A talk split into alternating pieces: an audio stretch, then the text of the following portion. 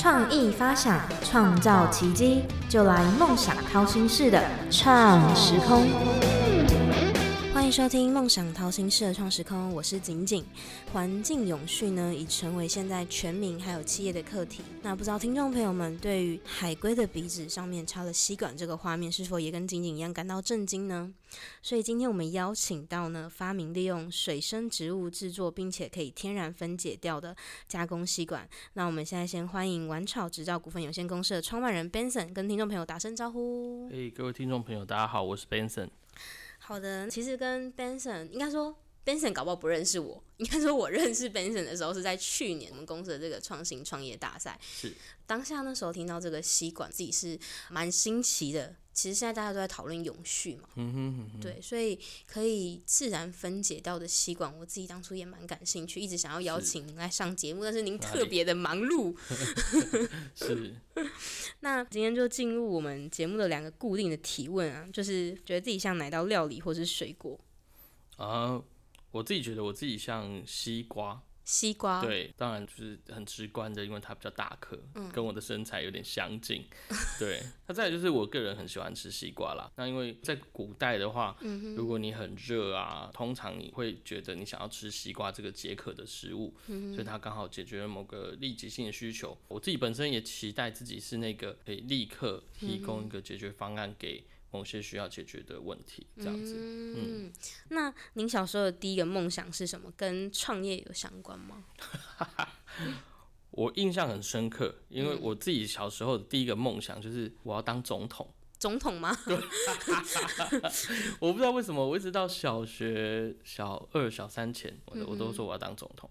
然后这个问题在半年前，我突然间想起来，或者我回去翻了一下我当时写的东西，嗯，就是因为总统很有影响力，哦，所以他就我很想要做点什么事，影响到无论是环境或是个人。这好像是我那个时候小时候的脉络。对对对，所以做有影响力的人。对对对，嗯，但其实我觉得现在您也是在做有影响力的人，在环境保育这一块。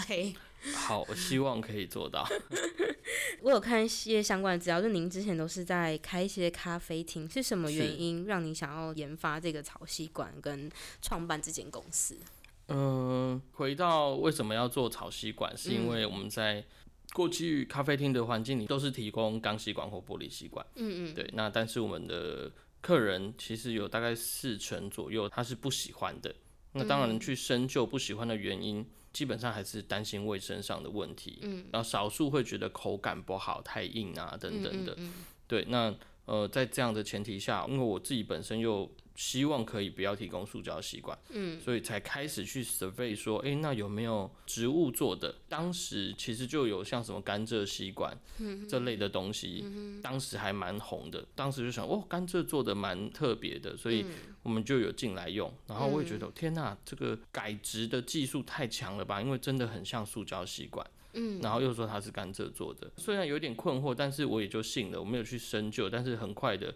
这个什么环资啊、绿色和平就开始针对现在叫做 PLA 可分解吸管开始抨击，就说啊，里面其实都含有塑胶啊什么的。哦。后来我就好奇，我就说，哎、我拿来烧烧看，嗯。我就真的就烧出了一些 so 那好，我好像有一点被骗了，但嗯。后来就是继续依循的这个脉络，就想说，那有没有真的用植物做的，就开始了整个旅程这样子。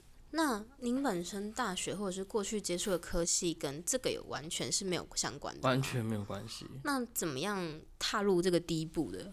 关于这件事情呢，我的第一步就是我先知道了有这个东西，但是听说在越南有一些原住民有在用，然后这个植物在湄公河河畔有长很多，大概是一些零星的资讯，所以在什么都不清楚的状况下，我就是找了一个学生态的朋友，然后我就说，哎、我想去看这个东西，然后他就是我们现在公司的研发长，就买个机票就飞去越南了，所以我们就是飞过去，然后花了大概一周多的时间。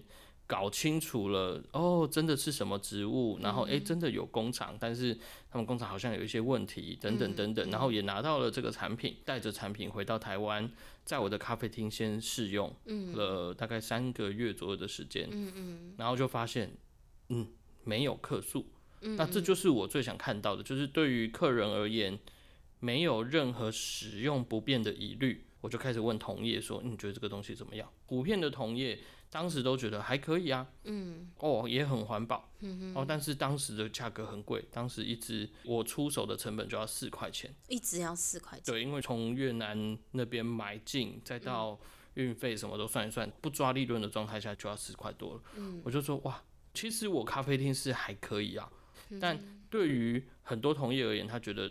真的贵的太夸张了，所以我就开始继续解决下一个问题。那我要怎么把价格降下来？用商业的手段去，比方说我进更大的量，好，或者是跟所谓的原厂交涉。但是事实上这个条路径是不可能的，因为他们很多都是手工在做。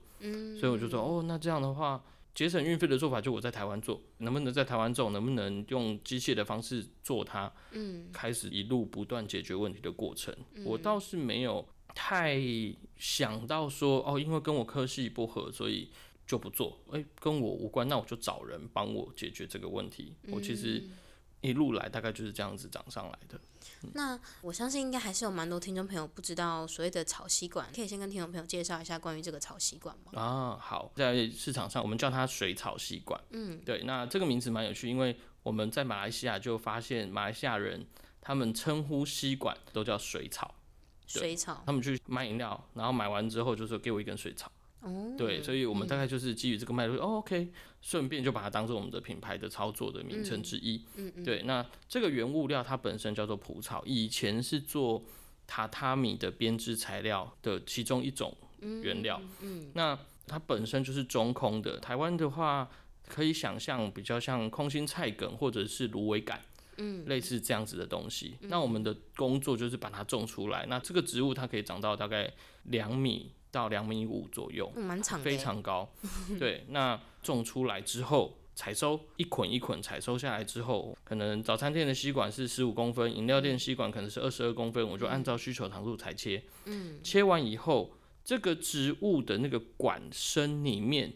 的结构很像小竹子，所以它有一节一节，嗯，每一节都有一层薄薄的膜，嗯，所以我们还有一个动作要通管，要把那个膜通掉，嗯，对，那通完之后烘干消毒，就变成可以在市场上使用的水草吸管，嗯，对，我们的吸管是真的直接拿植物给你用，而不是什么再制品，或是加工品，它没有什么加工，它的加工就是切一切，然后烘干。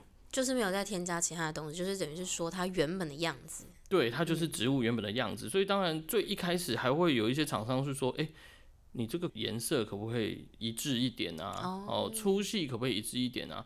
但反过来我就是去说服厂商说，正因为它是天然的，所以它没有办法非常工整或是非常标准化，它就是个用完就要丢掉的东西，所以它理论上。满足你可以戳得破封膜，或是直接放进饮料里面，让你喝完这杯饮料就把它丢掉了。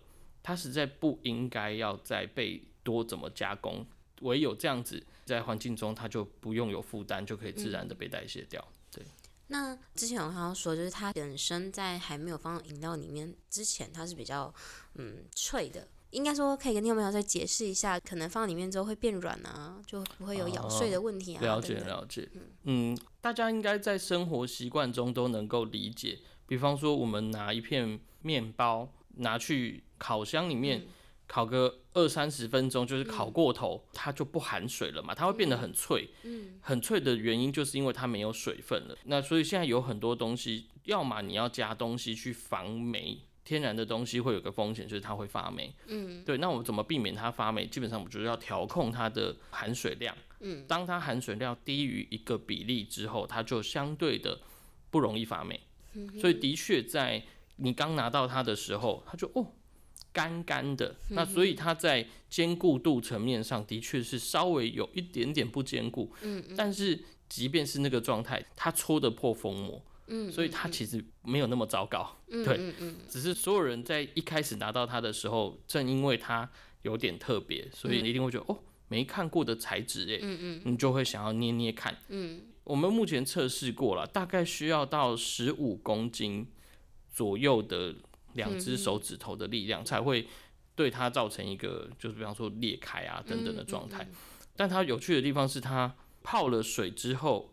植物本身有所谓的维管束，还有什么木质部里面的那一些呃原始它天生的类似输水通道是都有保留着，所以你在喝饮料的时候，它顺便就会吸水，嗯，对不对？所以大概喝个两三口，它就会恢复成含水的状态。目前大部分的市场回馈都是，诶，含水以后它就很像塑胶吸管给人的体验，嗯，对，所以我觉得我们的产品大概就是这样子的一个轮廓。我不会去定义它好或者是坏，但是我希望说服大众可以接受，它可能是综合所有因素以后最适合也最永续的一个选择。嗯，对。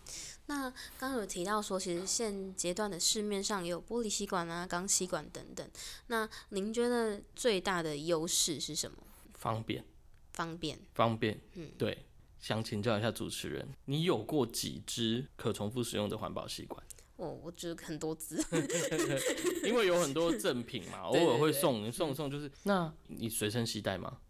没有，就是可能家里放一只啊，公司啊放一只啊，啊这种概念。对，也就是说临时出去玩，然后突然想喝饮料，嗯，你其实没办法随身立刻确定会有吸管可以用嘛。对对对，对，所以这就是最大的问题。大家对人类有太多的期待了。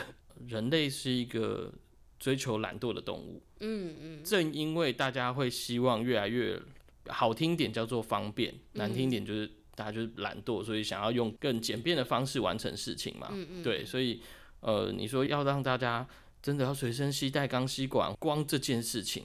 大概就会遇到相当相当大的阻碍，嗯你再怎么教育，你都无法改变大家追求便利的天性。嗯，嗯对，所以这件事情，我认为要大家说，诶，以后要重复使用杯子，然后你要随身带杯子，或者说你要去借循环杯嗯等等的，我认为不太容易，我不是太看好这件事情。对，所以反过来，难道不看好就不解决环境问题吗？不是，我们要解决。所以我认为改变材质，我们用一个对环境不会有负担的材质，你就不需要去抵抗一次性这件事情。嗯嗯嗯，对，这是我我的一些看法。那就目前市面上，你有跟哪一些公司合作，还有市场的反应如何呢？嗯，有一个 POS 机厂商叫做 iShip，嗯，它是台湾应该没有第一也是第二名的 POS 机厂商，嗯而目前是他们平台上唯一推荐的一次性耗材厂商。我们跟现在市面上的两个大的外送平台，嗯，也有合作，可能在一两个月就可以公布了，嗯嗯，对，那所以说其实从这一些大型品牌的角度。我们的东西的方向是对的。至于你说公司有一些是那种上市柜的企业，因为他们不一定是餐饮业嘛，嗯所以他们就觉得说，那他们透过赞助蒲草田或者是认养蒲草田的方式去跟我们合作，去倡议这件事情。嗯嗯，对，那这也是我们期待的。嗯，对，那但最终我们还是希望可以跟大型的餐饮品牌合作，但这个就是我们现在遇到的比较困难的地方，因为超级大的那种产能现在跟不上。那中小型的，比方说一般的早餐店有很多品牌嘛，可是对于他们来说，价格敏感度是高的，他们会觉得反正政策还没有说要完全禁用塑胶，那我就先用着了，嗯嗯啊对啊，因为你现在就是四倍嘛，啊除非你可以降到跟现在塑胶吸管的价格一样，但事实上这不太可能，包含纸的都不可能，嗯而且纸的正在越来越贵的成长中，对对对，所以。我们在走入一定的规模化以后的价格，应该会比现在的纸再便宜不少。对对对，虽然没有办法真的追上塑胶，但应该离塑胶也不会太远。对，那这是我们的目标。那您刚刚提到的蒲草田，它目前是在台湾有吗？台湾的宜兰跟高雄，我们都有种植。嗯，对。那我们在越南也有更大面积的种植。那为什么会选择在越南有大面积，而不是在台湾？是因为台湾的农工第一个比较贵，再来就是台湾的土地比较破碎啦，嗯，所以在大面积种植的前提之下，破碎化的田区相对不容易进行一些大规模化的种植和规模化的采收，对，但当然我们正在开发一些比较简便的自动化工具，让种植跟采收都变得更简单。又回到那个问题，方便的事情，嗯嗯，对。那刚刚我们聊了这么多，您在创办这个玩草执照过程中，有没有遇到什么最挫折的事情？嗯，现在不会觉得挫折，但的确有一段时间会觉得，明明这个东西这么棒，又环保又方便，为什么那个买单的效率没有如想象中的快速扩散呢？可是后来就释怀了，因为人类对于已经习惯的事物，你要它去改变这件事情，是需要一定的力道的，无论是宣传的力道，或者是政策的力道，或者是某一些内在的动力，比方说，哦。创办人本身是一个很在意环保的人，那他可能就存在着某些内在的力道。那现在这些力道正在慢慢的累积中，那我觉得迟早到某一个阶段，突然大家就都反转了。嗯，对。那我正在为了那个翻转的那一刻努力，不要到时候哇，我的市场要了，但是我却没有办法供应那么多量。对。那目前玩早知道未来的规划是什么？目前玩草的规划，我觉得。因为全球一次性的吸管会用到一年两兆支，嗯，在接下来的十年会陆续成长到三兆支左右，呃，真要取代到两兆支，我觉得还有好长的路要走哦。所以接下来其实就是透过继续的跟投资人募资，扩大自动化的效益，还有种植的面积，让未来至少在吸管这个品类可以看到。这一些，比方说中大型的餐饮品牌，嗯，像我举个例子，比方说麦当劳，它有他们自己的养鸡场，嗯，他会说，诶，我们去年呃用了多少只我们自己的鸡，所以反过头来，我也希望未来有一天麦当劳他会跟市场讲说，诶，我们去年弃做了 maybe 五十公顷的吸管。这些吸管是我种出来的，嗯嗯，对，那这是我们很想看到的一个愿景，就是各大品牌透过我们进行气作，那我们又可以好好的呃选择适当的田区，导入相对的弱势族群，去确保在每一个环节都能够产生足够的社会影响力，但它又不贵，这其实是我很想看到，所以它必须要有一定的规模，然后有一些比较有理念的品牌可以优先的进到。这样子的系统来去让这样的系统越来越完整，进而去做下一个阶段的说服，这样子。那其实您也从开始发现这件事情，然后一直到踏入到现在，其实也有一定的产能跟产量。有没有什么话可以鼓励，就是想要创业的人？嗯，我开第一间咖啡厅的时候，开在罗东。嗯，我们当时有做了一些我们自以为的市场调查，是说罗东没有年轻人聚集的店，所以我想要开一间可以让年轻人来的店。嗯，开业三个月之后，我们重新定义了这件事情。嗯嗯，不是没有年轻人聚集的店，是没有年轻人。嗯，对。可是即便如此，意思是什么呢？是这三个月想象中的市场没有发生嘛？经营也是相对惨淡嘛？嗯嗯，对。但即使如此，我现在也都活过来。所以我想表达的是，如果真的想创业，我认为那就应该要踏进去闯一闯。嗯，可能会付一些学费啦，但那就是你成长的轨迹。坦白讲，你去复制别人的模式，你是很难成功的。所以你一定必须要走出一条自己的路，嗯，学会一些属于自己的技能。我不能说不要怕，中间过程一定也是蛮痛苦的。嗯，对。但怎么样把痛苦视为甘之如饴，然后。